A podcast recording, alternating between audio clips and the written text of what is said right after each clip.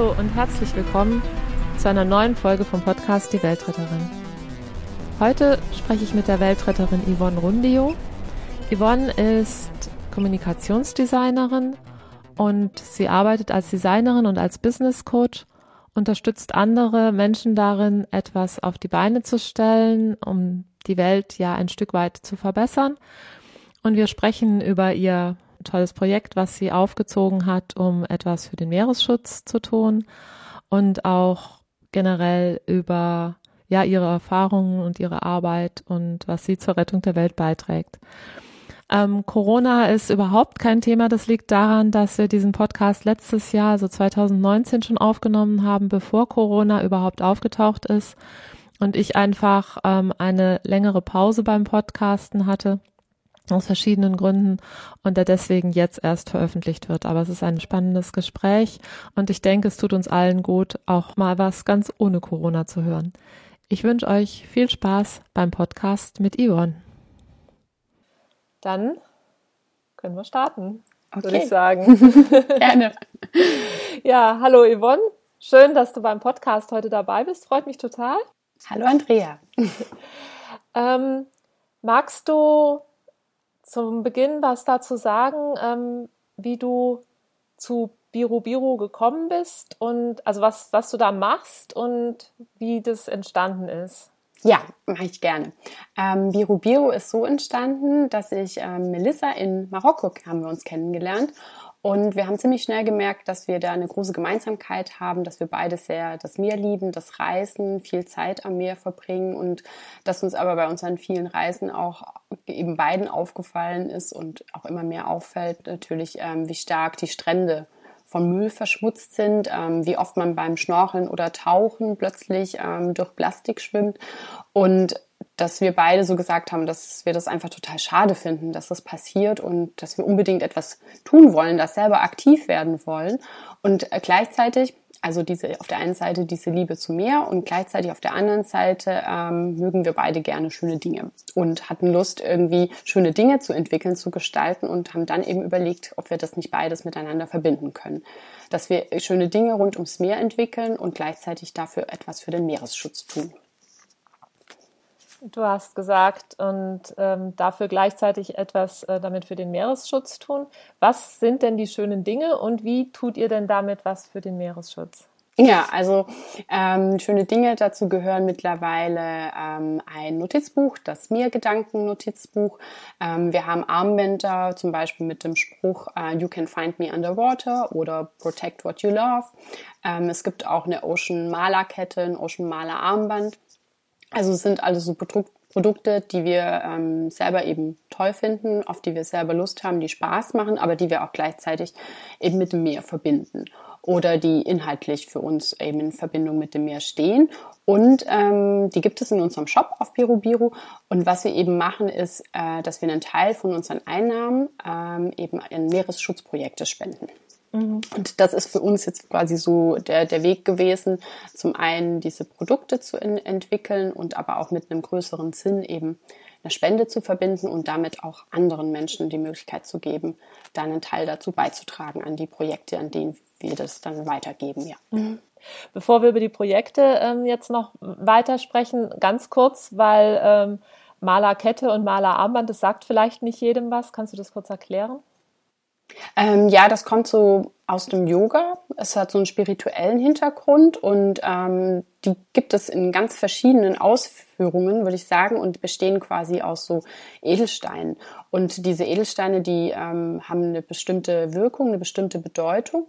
Und wir haben eben zusammen mit dem Chris ähm, von Spirit Eden, der die äh, Malerkettenarmbänder für uns macht, haben wir quasi ein Ocean-Malerarmband entwickelt mit Steinen, die für uns zum einen so farblich, aber eben auch thematisch zu Meer passen. Genau, und da kann man aber auch noch mehr Infos dazu bei uns auf der Seite auch lesen. Ja. Mhm. Eure Seite verlinkt genau. mir dann eh sowieso, aber das auch einfach im Podcast schon ja. sich die Leute nicht fragen, was ist das Komisches? Mhm. ähm, du hast gesagt, dass äh, euer Ziel ja ist, das Meer zu schützen und dass ihr deswegen eben von eurem Erlös äh, Projekte unterstützt.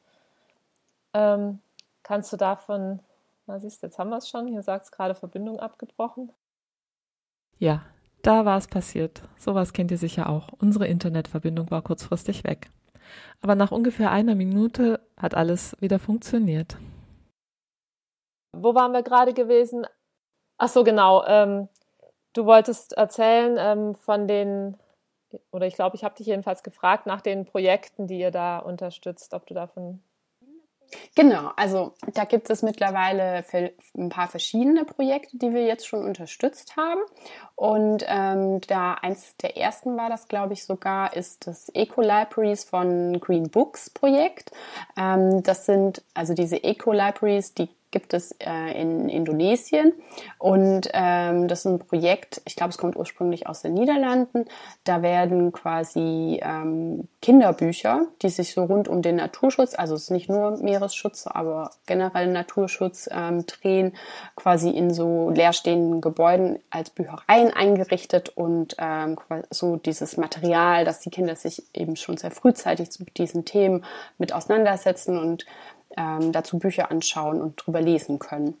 Und damit haben, da haben wir eben auch äh, quasi eine Library äh, zusammen mit Inno-Junkies ähm, ins, ins Leben gerufen sozusagen. Also wir haben quasi so das Geld gespendet, was dann in ein Paket von Büchern gesteckt wurde und eben diese Bücherei eröffnet werden konnte. Ähm, andere Projekte sind zum Beispiel Coral Guardian, da ähm, haben wir auf Flores haben wir die unterstützt. Ähm, die äh, sammeln quasi abgebrochene Korallen und setzen die an, ähm, an geschützten Strandabschnitten über so, so, so Gittersysteme wieder an, damit die wieder anfangen quasi zu wachsen und dadurch entstehen dann natürlich neue Korallenriffe. Und es dauert auch gar nicht lange und sofort ähm, kommt dann ganz viel Leben wieder zurück. Ähm, dann haben wir auch eine Turtle Hatchery, auch auf Bali war das ein Projekt, also die wirklich ähm, die Eier einsammeln, ausbrüten sicher und die die Schildkröten dann nach einer gewissen Zeit wieder ins Meer lassen. Oder auch äh, den WWF haben wir in Neuseeland unterstützt. Dort gibt es die Hector-Delfine und das ist eine Delfinart, von denen es gar nicht mehr so viele gibt und ähm, die sich eben dort um die Delfine kümmern. Ähm, und wir haben auch zum Beispiel das äh, Pacific Garbage Screening Projekt unterstützt.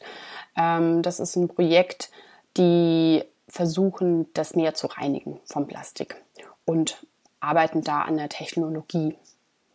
Genau. Ähm, bei diesen ganzen Projekten äh, spendet ihr da nur Geld oder seid ihr mit denen auch direkt im Kontakt? Also helft ihr da direkt auch mit? Wie, wie ist oder und wie kommt ihr auch zu diesen Projekten? Wie ist da die Zusammenarbeit zwischen euch und denen? Genau, das war auch so ein bisschen unterschiedlich. Ähm, also tatsächlich kennt Melissa ähm, ich glaube, es ist sogar der Gründer von, den, von Green Books, der die Eco-Libraries macht. Mhm. Ähm, sie hat ihn mal auf Bali kennengelernt. Also da war wirklich ein persönlicher Kontakt da. Ähm, Melissa war auch bei der Turtle Hatchery, die zu einer Tauchschule dazugehört, auch wirklich vor Ort und hat dann auch geholfen, kleine Schildkröten auszusetzen. Ich habe die Coral Guardians zwar nicht auf Flores, aber auf ähm, Nusa Penida war das äh, kennengelernt ähm, und mich dort einfach mal informiert, ausgetauscht und da auch vor Ort ähm, so eine Korallenzuchtstation gesehen. Mhm. Ähm, und dann haben wir eben gespendet und die suchen sich dann immer selber so ein bisschen aus, wo denn gerade Bedarf ist und unser Geld ist dann halt nach Flores geflossen.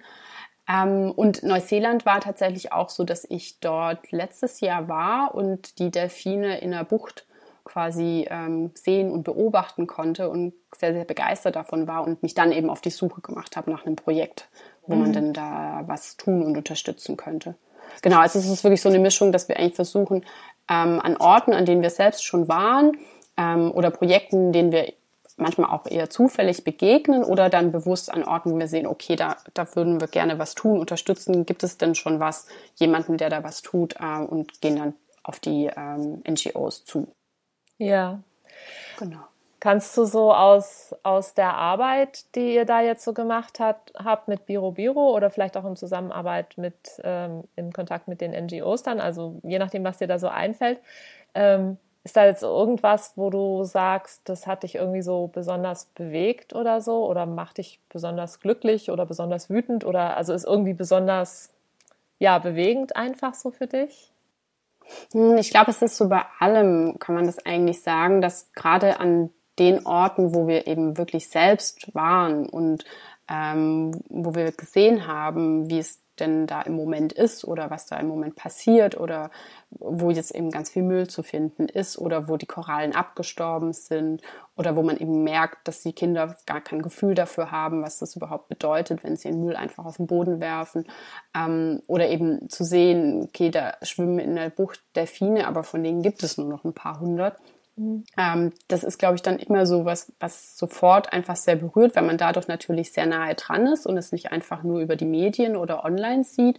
Und dadurch entsteht dann natürlich ähm, direkt eine ganz andere Beziehung dazu. Und umso schöner ist es dann eben zu sehen, dass wir eben wissen, okay, wir verkaufen halt diese Produkte und einen Teil davon sammeln wir so quasi so jeden Monat an und können dann sagen, wenn wir wieder einen kleineren Betrag zusammen haben, so, jetzt stecken wir das in so ein Projekt und können quasi auch etwas zurückgeben und damit eben einen kleinen Beitrag dazu leisten, dass sich ja etwas in dieser Welt zum Besseren verändert. Mhm. Ist das, ist Biro Biro praktisch, ähm, ja, Hobby klingt jetzt vielleicht blöd, aber ihr verdient damit nichts, sondern steckt das alles in die Projekte oder ähm, braucht ihr auch ein bisschen was, um sozusagen eure Tätigkeit zu finanzieren, dass ihr das weitermachen könnt? Mhm. Also ich würde mal sagen, ähm, unsere Tätigkeit wird damit noch nicht entlohnt. Also davon sind wir echt noch so entfernt. Im Moment ist es wirklich so, ähm, dass wir so viel einnehmen, dass wir quasi auch einfach laufende Kosten, die wir zum Beispiel für Website und so weiter mhm. oder mal Programmierung und solche Dinge halt haben, können wir decken. Ähm, wir haben auch dadurch, dass wir die Produkte so nach und nach ins Programm genommen haben, quasi dann auch immer wieder das Geld sozusagen reinvestiert, was wir eingenommen haben, halt auch in neue Produkte und gleichzeitig eben den Teil davon rausgenommen an Spenden. Mhm. Ähm, aber so das, was wir jetzt persönlich bisher da reinstecken, ist, ist wirklich so unsere Zeit. Und es ist auch, also wir haben es auch gestartet als ein quasi Nebenprojekt. Also das ist nicht war nicht so gedacht, dass das jetzt hauptberuflich von uns werden soll. Also da machen wir beide noch andere Dinge. Ähm, und das ist es halt auch tatsächlich so. Also wir versuchen natürlich so viel Zeit wie möglich da reinzustecken, aber es hält sich natürlich auch im Grenzen, weil eben finanziell ähm, das bei uns selbst jetzt nichts deckt. Aber was ich da vielleicht auch noch hinzufügen kann, das hatte ich jetzt vorher vergessen, was wir jetzt noch machen, außer Projekte, die es gibt, ähm, finanziell zu unterstützen oder wenn wir selber vor Ort sind, ähm, sind auch Beach Cleanups, die wir ähm, selbst, wenn wir unterwegs sind auf Reisen, auch oft einfach alleine machen. Ähm, dadurch oft andere Leute dann einfach mit dazukommen und mitmachen oder auch schon, wenn wir mit größeren Gruppen unterwegs waren oder länger an einem Ort und mehr Leute gekannt haben, dann auch initiiert haben. Mhm. Und das ist auch was, was wir zum Beispiel auch auf unserer Website ähm, dann auch mehr darüber schreiben ähm, und auch da Tipps geben, wie man das denn selber angehen kann, weil dafür braucht es auch eigentlich gar nicht viel. Aber damit kann auch hier wirklich jeder im, im Urlaub auf Reisen ja einen kleinen Beitrag leisten und genauso damit auch vor Ort einfach darauf aufmerksam machen. Zum einen bei den Locals, aber auch bei anderen Reisenden und ja, je mehr damit anpacken, umso mehr kann man dann natürlich tun und vor allem eben das Bewusstsein dafür ähm, verstärken. Ja, ja, das glaube ich. Das ist ja auch was, ähm, diese Aufräumaktionen, also finde ich nicht nur jetzt im Urlaub, sondern so einfach auch so generell. Ne? Also ich, mhm. ich erinnere, wir haben mal, ähm, mein Mann und ich, da sind wir in der Fußgängerzone hier in Rating, wo wir wohnen, lang gelaufen und da flog halt auch Plastik auf dem Boden rum und wir haben das aufgehoben und in den nächsten Mülleimer gesteckt, weil ähm, ich meine, auch bei uns, ne, je nachdem, wo ja. das reinweht und in welchen äh, Gully das dann beim nächsten Regen reingeschwemmt wird, landet es halt auch nicht im Klärwerk, sondern eventuell direkt im nächsten Fluss. Und na, auf jeden Fall haben wir das halt aufgehoben und in den nächsten Mülleimer geschmissen. Und dann sprach uns ein älterer Herr an und sagte, oh, er hat uns jetzt gerade beobachtet und das findet er eine gute Idee. Und das macht er jetzt auch, dass er Sachen aufhebt ja. und wegschmeißt. Dachte ich auch, wie schön. ja, es ist das ist richtig schön zu sehen, also wie, wie schnell man dann quasi zum Vorbild wird und ähm, andere sofort anfangen, da auch drüber nachzudenken. Also weil so eine ähnliche Erfahrung habe ich auch schon öfter gemacht, dass sich Leute wirklich dafür bedanken, ähm, dass ich da jetzt gerade mit einem Arm voll Müll rumlaufe äh, und eben man dann sofort quasi sieht, okay, das bewegt bei denen jetzt gerade auch was und beim nächsten Mal machen die vielleicht auch mit und auch gerade ähm, wenn man auf Reisen ist, damit auch zu zeigen, ähm, dass auch wir als Touristen jetzt nicht nur quasi unseren Müll dort lassen, sondern mhm. schon auch uns Gedanken darüber machen, wie wir einen Ort zurücklassen. Und eben, wie du auch gesagt hast, also dafür muss man eigentlich gar nicht auf Reisen gehen. Damit kann man wunderbar auch schon hier in Deutschland anfangen, weil eben früher oder später jedes Plastik über noch so einen kleinen Bachfluss dann am Ende doch irgendwann im, im Meer landet. Ja, ja, die Gefahr ist mhm. da. Ja, ja ich, bin, mir, ähm, ich bin da auch drauf gekommen, jetzt gerade, weil du so gesagt hast, ne, wenn ihr dann zu zweit oder so ein Beach Cleanup anfangt, dass dann oft andere so dazukommen. Das kann ich mir mhm. gut vorstellen, ne, die das dann sehen und sich denken, ja, die haben eigentlich recht, eine gute Idee und ich mache mit so. Ja, und es ist ja oft auch, ähm, dass man da in einer halben Stunde schon machen kann, ist also vor allem mit einer größeren Gruppe ist unglaublich. Also mhm. und deswegen ist es auch nicht so, dass wir dann da stundenlang und tagelang irgendwie den Müll sammeln, sondern es sind halt auch oft schon so diese diese kleinen Zeitinvestments äh, und ich denke, die hat doch bestimmt jeder einfach mal so auf einer Reise oder überhaupt im Alltag, ja. Mhm. Ähm, wenn jetzt jemand zuhört und sich irgendwie denkt, ich fände es eigentlich auch cool, so ein kleines Projekt zu starten, wo ich einfach irgendwie noch Geld generieren kann und zum einen halt was, also mit dem Projekt selber was Gutes machen kann und aber halt auch ähm, mit dem Geld, was ich darüber generiere, noch irgendwie ähm, andere Organisationen zu unterstützen, so wie ihr das jetzt mit Biru Biru und, und den, ähm, den Wohltätigkeitsorganisationen macht, die ihr unterstützt. Was würdest du nein, gar nicht mal erstmal, was würdest du, sondern wie hat es bei, wie hat es bei euch angefangen? Welch, was waren so die Herausforderungen, ähm, als ihr da gestartet habt oder die, ja, vielleicht auch die offenen Fragen, die ihr erstmal klären musstet? Wie seid ihr das angegangen? Ich glaube, wir haben uns am Anfang gar nicht so viele Gedanken darüber gemacht. Also ich glaube, das war auch das Gute, dass wir irgendwie ziemlich schnell an dem Punkt waren, okay, ähm, wir, wir teilen diese Mehrliebe total und wir sehen eben auch, dass da ähm, ja viel passiert, was, was nicht so toll ist, was mit dem Meer nicht zugute kommt und ähm, wir müssen jetzt einfach was machen. Also es war so, ja, ziemlich schnell so ein Aktivismus, mhm. der uns da so angetrieben hat. Und äh, dann haben wir da auch wirklich nicht so viel drüber nachgedacht und einfach gemacht. Und mh, mm, wir sind tatsächlich beide sehr kreative Menschen. Und deswegen sind da, glaube ich, auch so die Ideen für, für Produkte auch sofort irgendwie einfach so losgesprudelt. Ähm, und dieser Gedanke, dass da ein Teil von den Einnahmen dann äh, in, in Projekte geht als Spenden, das war irgendwie auch so von vornherein klar, weil das war irgendwie so Teil der Grundidee mit, mit dem wir, wir wollen da irgendwas bewegen, etwas zurückgeben. Ähm, und ja, also ich meine, was, was für uns beide natürlich so vielleicht ein bisschen einfacher gemacht hat, ganz gut war. Also ich bin Designerin und Melissa ähm, ist schon lange Bloggerin, ähm, dass wir auch so mit, mit der Online-Welt da jetzt eine Webseite starten und äh, Logo entwickeln, uns einen Namen überlegen und, äh, und so weiter und so fort. Also das waren so Sachen, mit denen wir uns sowieso tagtäglich eigentlich beschäftigen. Und da war auch so dieses Produktideen entwickeln, ging da quasi genauso über. Ähm, und alles, was wir dann irgendwie nicht wussten, nicht konnten, also wie jetzt zum Beispiel einen Webshop programmieren, da haben wir uns dann einfach Hilfe dazugeholt. Mhm. Oder auch ähm, ja, mit, mit Leuten in unserem Umfeld über Online-Shops war so ein bisschen so das, was für uns beide, glaube ich, neu war, ähm, dann gesprochen, wie, wie mache ich das, wie, hab, wie hast du das denn gemacht? Ähm, ja, aber so ging das eigentlich, eigentlich ziemlich schnell. Also ich, ich glaube, was ich da jetzt vielleicht so als wirklichen Tipp so mitgeben kann, ist, ähm, natürlich jetzt nicht, vielleicht nicht Hals über Kopf da irgendwie zu starten und einfach zu denken, ja, das mache ich jetzt mal eben. Es ist schon auch echt viel Arbeit. Aber trotzdem, glaube ich, ist es sinnvoller, lieber schnell mit etwas ähm, zu starten und ähm, wir haben auch am Anfang, glaube ich, einfach über unsere persönlichen Facebook-Seiten irgendwie so Umfragen gemacht. Mhm. So, was für Produkte, was für Sprüche für unsere Armbänder findet ihr denn toll? Und haben quasi einfach unsere Freunde gefragt, um da mal Feedback einzusammeln, weil wir ja schon auch wissen wollten, okay, ähm, was, was würde denn überhaupt gekauft werden? Weil sonst bringt das ja alles nicht. Also, sowas haben wir dann schon gemacht, aber ähm, sich da auch jetzt gar nicht zu lange damit aufzuhalten, sondern lieber machen, weil ich glaube, wenn man da zu lange drüber nachdenkt und sich dessen bewusst wird, was da eigentlich auf einen zukommt, könnte das auch eher wieder abschrecken und man kommt dann gar nicht ins Handeln.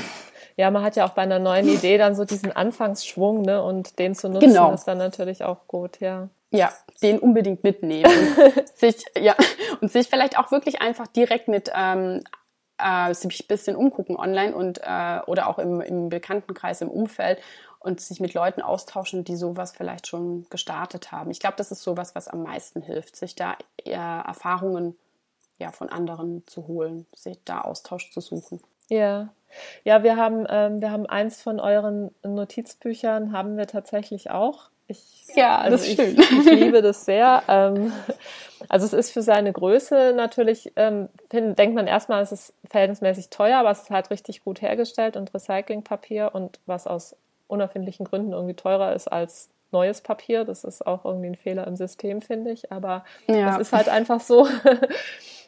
Aber es ist, es ist wirklich wunderschön, finde ich auch, ja. Ähm, genau, aber Vielen Dank. das ist jetzt so ein Stichwort zum Beispiel. Also ihr habt ja jetzt nicht eine Fabrik gebaut und macht diese äh, Sachen selber. Das heißt, ähm, wie seid ihr da vorgegangen, um die Produkte zu haben, die ihr dann mhm. verkauft? Also das ist echt ein gutes Beispiel jetzt mit dem Notizbuch. Ähm, da bin ich natürlich so voll auf meine Kosten gekommen, weil ich als Designerin eben als Design machen konnte.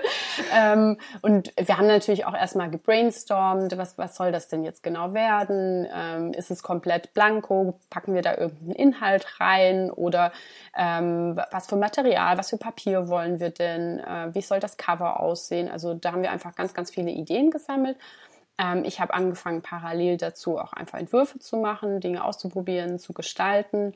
Ähm, und gleichzeitig hat äh, Melissa, die, die auch einen eigenen Verlag hat, äh, mit, mit Büchern über Indonesien und deswegen auch schon ja, einiges an Druckereierfahrung eben auch mitbringt, äh, hat dann bei ihrer Druckerei, bei der sie auch immer die Indo-Junkie-Bücher druckt, einfach auch Angebote eingeholt.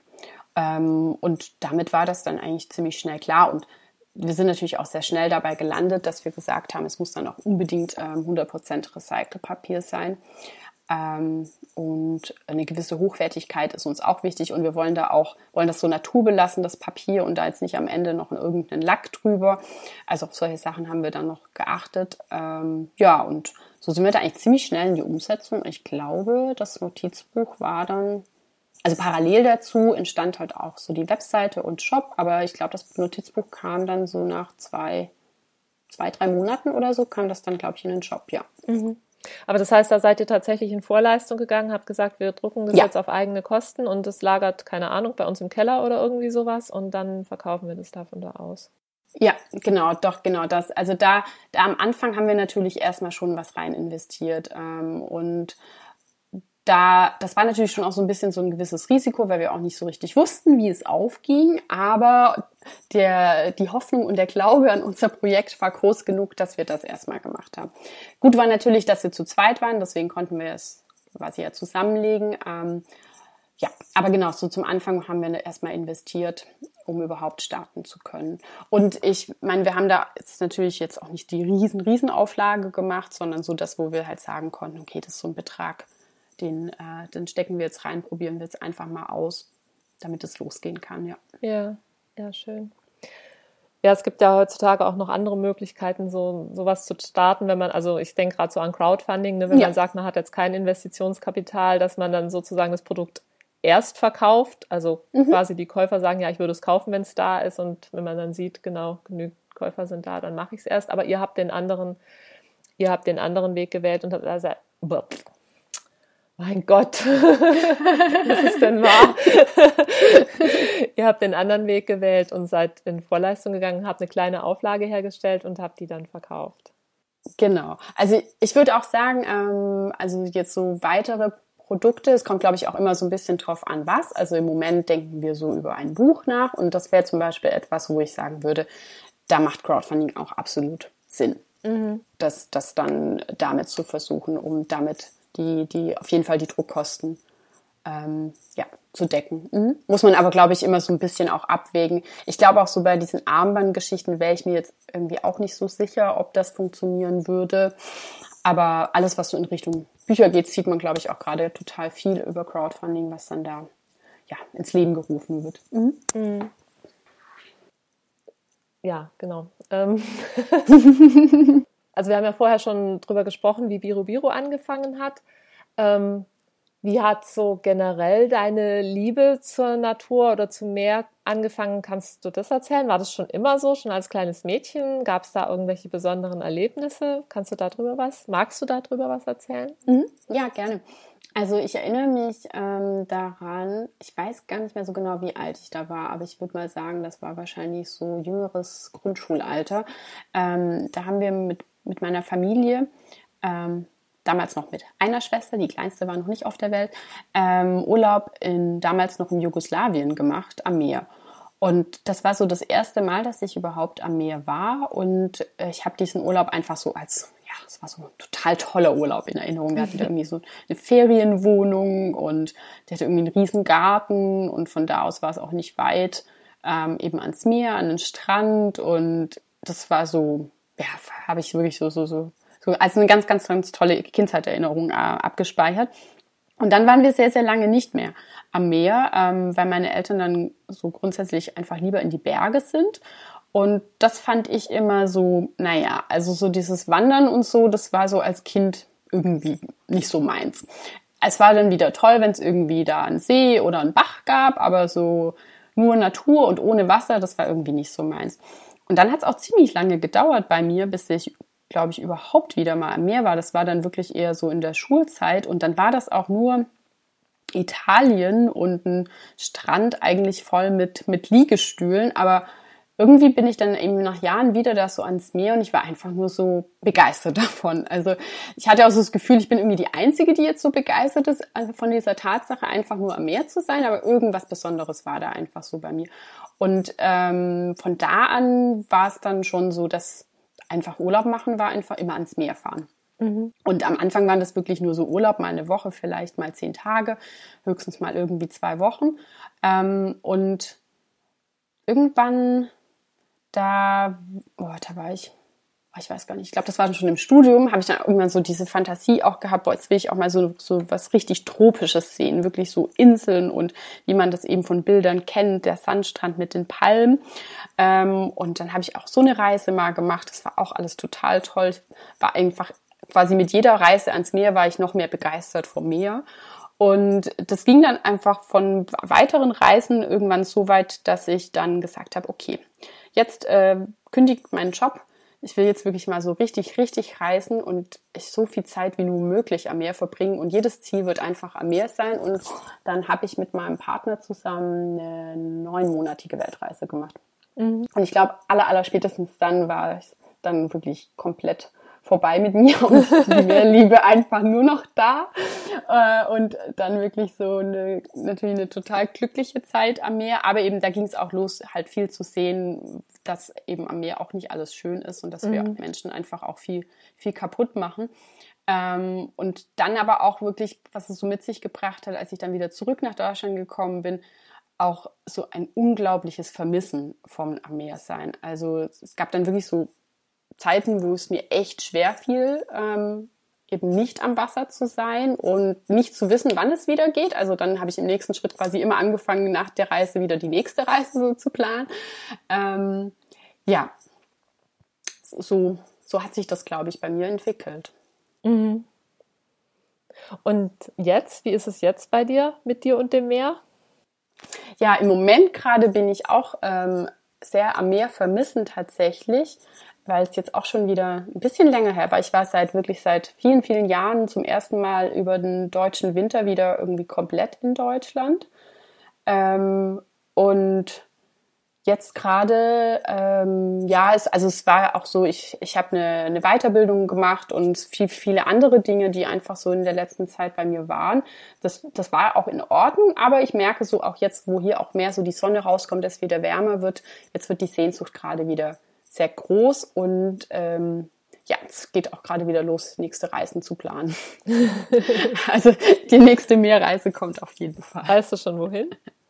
Ähm, das ist noch nicht so ganz klar, aber es bleibt wahrscheinlich auch äh, relativ spontan und offen, weil wir seit letztem Jahr einen Camper haben und jetzt für dieses Jahr so geplant haben, ähm, so ein, zwei, zwei, drei, vier Wochen Trips einfach ähm, los hier in Köln und Richtung Meer zu fahren. Also eine Idee wäre Richtung Italien oder die andere Richtung Schweden, aber das ist alles noch so ein bisschen offen. Ja.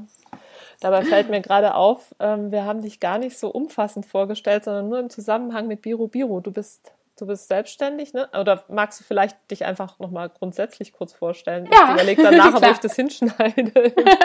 Klar, ich kann auch gerne nochmal was zu, zu mir sagen. Ja. Also genau, ich bin selbstständig, ich bin äh, Kommunikationsdesignerin und Business Coach. Ähm, und mit meiner Arbeit unterstütze ich Menschen, die etwas bewegen wollen für sich und für andere. Und damit die Welt im nachhaltig zu verändern und zu gestalten. Und was mich persönlich ähm, und wo auch Birubiro eben drunter fällt, ähm, sehr beschäftigt, ist so das Thema Bewegung statt Stillstand. Also dafür gehört für mich eben so Aktivismus zu leben, wie jetzt den Meeresschutz, aber ich habe auch noch so ein anderes Herzensthema, das ist der Feminismus. Ähm, grundsätzlich gesellschaftlichen Wandel mitzugestalten, ähm, auch das Thema Arbeiten, weil ich viel ähm, sehr unterschiedlich gearbeitet habe, sowohl in der Anstellung als auch selbstständig, als auch vor Ort, aber eben auch auf Reisen, quasi als digitale Nomadin. Ähm, und das eben so zu gestalten, wie es persönlich für mich im Moment passt, ist auch ein wichtiges Anliegen. Ähm, auch so Ideen, Träumen nachzugehen, sich mit Selbstvertrauen zu beschäftigen, das zu leben, zu stärken, Ziele, Visionen umzusetzen, wo auch Biro Biro auf jeden Fall mit runterfällt und das Ganze so mit, mit Herz und Kopf, sage ich immer, und mit Raum und Zeit, die es dafür braucht. Ähm, und das ist so das, was so mir den Sinn in meinem Leben gibt, was mich so inspiriert und begeistert mit meiner Arbeit. Mhm. Und im Moment arbeitest du zwar meistens von Köln aus, aber du kannst theoretisch, oder was heißt theoretisch, du kannst ortsunabhängig arbeiten und deswegen auch ja. einfach mit dem Camper dann ans Meer fahren und dann von dort aus auch arbeiten. Ja, könnte ich. Wobei wahrscheinlich diese Trips jetzt wirklich eher als Urlaub werden, weil sie nicht ganz so lange sind. Aber ja, könnte ich. Müsste, ich müsste jetzt nicht hier sein. ja. ähm, Yvonne, ich, ich glaube, ich habe irgendwie so das meiste schon gefragt. Ähm, ich würde, ähm, was ich gerne noch wissen möchte, ist, ähm, zum einen, gibt es irgendwas, was dir noch wichtig ist, was du gerne erzählen willst, wonach ich jetzt nicht gefragt habe, wo wir noch nicht drüber gesprochen haben? Mhm. Ja, vielleicht tatsächlich eine Sache, ähm, wo ich so denke, ähm, dass das ja immer erstmal so sehr groß klingt, Meeresschutz oder Natur, Klimaschutz im, im, im Generellen, aber dass ich gelernt habe, jetzt auch viel mit der Erfahrung mit Biru Biru, dass es so viele kleine Dinge gibt, die wirklich jeder schon machen kann. Also dass man da auch gar nicht Angst oder Respekt davor haben muss, sondern dass es wirklich schon mit den Kleinigkeiten losgeht, eben etwas, etwas zu verändern. Und ähm, was mir da jetzt vielleicht auch so einfällt, ist halt auch einfach zum Beispiel beim Reisen natürlich auch darüber nachzudenken, ähm, fliege ich, benutze ich ein Schiff, reise ich über Land, ähm, reise ich kurz oder bleibe ich vielleicht lieber länger an einem Ort, weil das besser ist.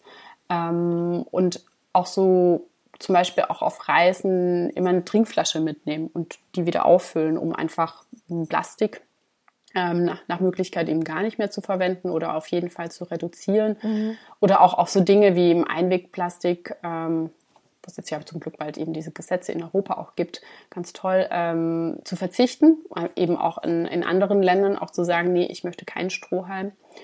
Ähm, und ja, da einfach so ein bisschen mit mehr Bewusstsein, mit offenen Augen durchs Leben gehen.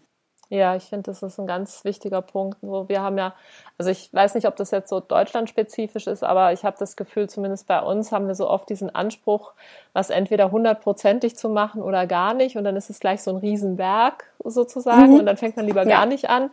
Und ähm, es ist aber halt viel besser, wenn wir alle klein anfangen und wenn es nur was ganz Winziges ist, als dass wir nichts machen vor lauter, mhm. oh Gott, das kann ich nicht alles alleine stemmen, so ungefähr. Ähm, einfach irgendwo anfangen und das ist auf jeden Fall schon mal toll und viel besser als einfach nichts zu tun und, und bewirkt schon was. Und dann kann es ja weitergehen. Also man kann ja da auch reinwachsen und ähm, ja, wie du absolut. auch vorher gesagt hast, ähm, beim Thema ähm, jetzt so ein kleines äh, Unternehmen zu gründen, praktisch Produkte anzubieten oder sowas, wo du gesagt hast, ähm, sich mit Leuten vernetzen, die sowas schon machen, gilt es genauso ja auch in anderen Gebieten, ne? wenn man was Gutes tun will und kann man dann so reinwachsen und sich eben auch mit anderen vernetzen und kriegt dann vielleicht auch noch mehr Ideen oder, oder weiß, wie man was machen kann, was einem am Anfang noch nicht so klar ist, wie man das vielleicht machen kann. Hauptsache, man fängt an. Ja, unbedingt. Und ich glaube, also was du jetzt auch damit sagst, ähm, dass sich auch diese Zeit dafür nehmen und sich die Zeit zu lassen, ist, glaube ich, auch total wichtig, weil wenn man sofort in diese 100 Prozent gehen möchte, glaube ich, landet man ganz schnell in dieser grünen Nachhaltigkeitsfalle und weiß gar nicht mehr, was man eigentlich tun soll und denkt sich, oh Gott, eigentlich darf ich mich überhaupt nicht mehr bewegen und nichts mehr machen. Und, ja, genau. genau, und das ist ja auch nicht Sinn und Zweck der Sache. Also wir sollen ja trotzdem ein schönes äh, Leben haben und das Leben genießen können, aber eben es ist halt vereinfacher und damit glaube ich aber langfristig auch nachhaltiger, eben in kleinen Schritten zu gucken, was, was kann ich für mich verändern. Und es ist, glaube ich, auch klar, dass eben nicht je, jede ähm, Veränderung für jeden in Frage kommt oder sich für jeden gut anfühlt. Aber es gibt so viele Möglichkeiten und sich da einfach mal verschiedene Dinge rauszupicken. Und sobald man, glaube ich, auch damit anfängt, kommt man eben auch, wie du gesagt hast, auch in so ein Umfeld oder kommt diesem Umfeld näher und bekommt dann noch mehr Input, noch mehr Austausch, kann sich da ja was abgucken ähm, oder sagen, okay, das passt für mich, das eben nicht, aber da einfach mal so offen dafür sein und mal reingehen aber keine Angst davor haben und jeder kleine Schritt ist äh, super. Ja, ja, genau. Ähm, das war jetzt eigentlich wahrscheinlich schon fast die Antwort auf meine letzte Frage. Ähm, wenn dir so alle Menschen der Welt zuhören würden und die könnten dich auch alle verstehen mhm. und du hast so eine Minute Zeit, was würdest du denen sagen? Das ist eine gute Frage. Ähm, oh, was würde ich sagen? Also, ähm, ich glaube, es ist total wichtig, ähm, auf sich selber erstmal zu hören, in sich reinzuhören und sich selbst zu fragen, was ähm, für sich selbst wichtig und gut ist und was man braucht und was einen gut tut. Und sich damit auch um sich selbst ähm, zu kümmern, sich damit auseinanderzusetzen, was für einen selbst von Bedeutung ist und ähm, von diesem sich um sich selbst kümmern, sich selbst eben sehr bewusst sein, dann quasi den, den Blick zu heben und ähm, sozusagen in die Welt zu schauen, auf andere zu gucken und dann zu sehen, was es da eben noch weiter zu entdecken gibt, ähm, was, was einen selbst bereichert, aber oder was man toll findet, was unterstützenswert ist und sich dann im nächsten Schritt eben mit anderen zusammentun, für andere da sein, andere zu unterstützen mit dem, was man vielleicht selber gut kann ähm, und dadurch natürlich auch Teil von einer, ja, von einer Gemeinschaft zu werden und für eine Gemeinschaft da zu sein, um dann im nächstgrößeren Schritt eben für viel mehr das Leben ähm, so zu gestalten, dass sich alle Menschen damit ähm, gut und, und, und wohlfühlen. Und ich glaube, am Ende, wenn man sich da so, so zusammentut und sich öffnet, sich auf der einen Seite eben um sich selber kümmert, aber eben auch um, um andere, um eine Gemeinschaft, ähm, wird es uns allen zugutekommen. Mhm. Und gleichzeitig gehört da für mich ähm, eben auch, also eben so Themen wie Feminismus oder auch Naturschutz, Klimaschutz, Meeresschutz eben auch mit rein. Das sind dann, glaube ich, so Dinge, die dann ganz automatisch Teil davon werden und die am Ende eben unsere Welt für uns alle ja, schöner machen, nachhaltig, mit viel Sinn. Mhm, weil es einfach damit alles damit zu tun hat, dass es sozusagen ja, ich weiß gar nicht, wie ich das sagen soll, anständig oder gerecht klingt so komisch in dem Zusammenhang, aber dass es einfach ja ein gutes Leben möglich ist für alle auf der Welt. Ne? Mhm. Ich glaube auch, weil wir halt alle eben natürlich vor allem auch über Natur und aber auch weil wir alle Menschen sind, miteinander verbunden sind und es ja viel, was wir tun, eben anderes bedingt. Und das kann im Guten wie auch im Schlechten passieren. Und wenn man es im Guten natürlich macht, wird daraus immer mehr, wird es immer größer. Und eben, was wir vorher halt auch gemeint haben, wenn man mit, mit kleinen Dingen anfängt in, in Sachen Meeresschutz, ähm, können die sich weiterentwickeln und immer größer werden. Und das, glaube ich, ist in, in ganz vielen Bereichen einfach automatisch so.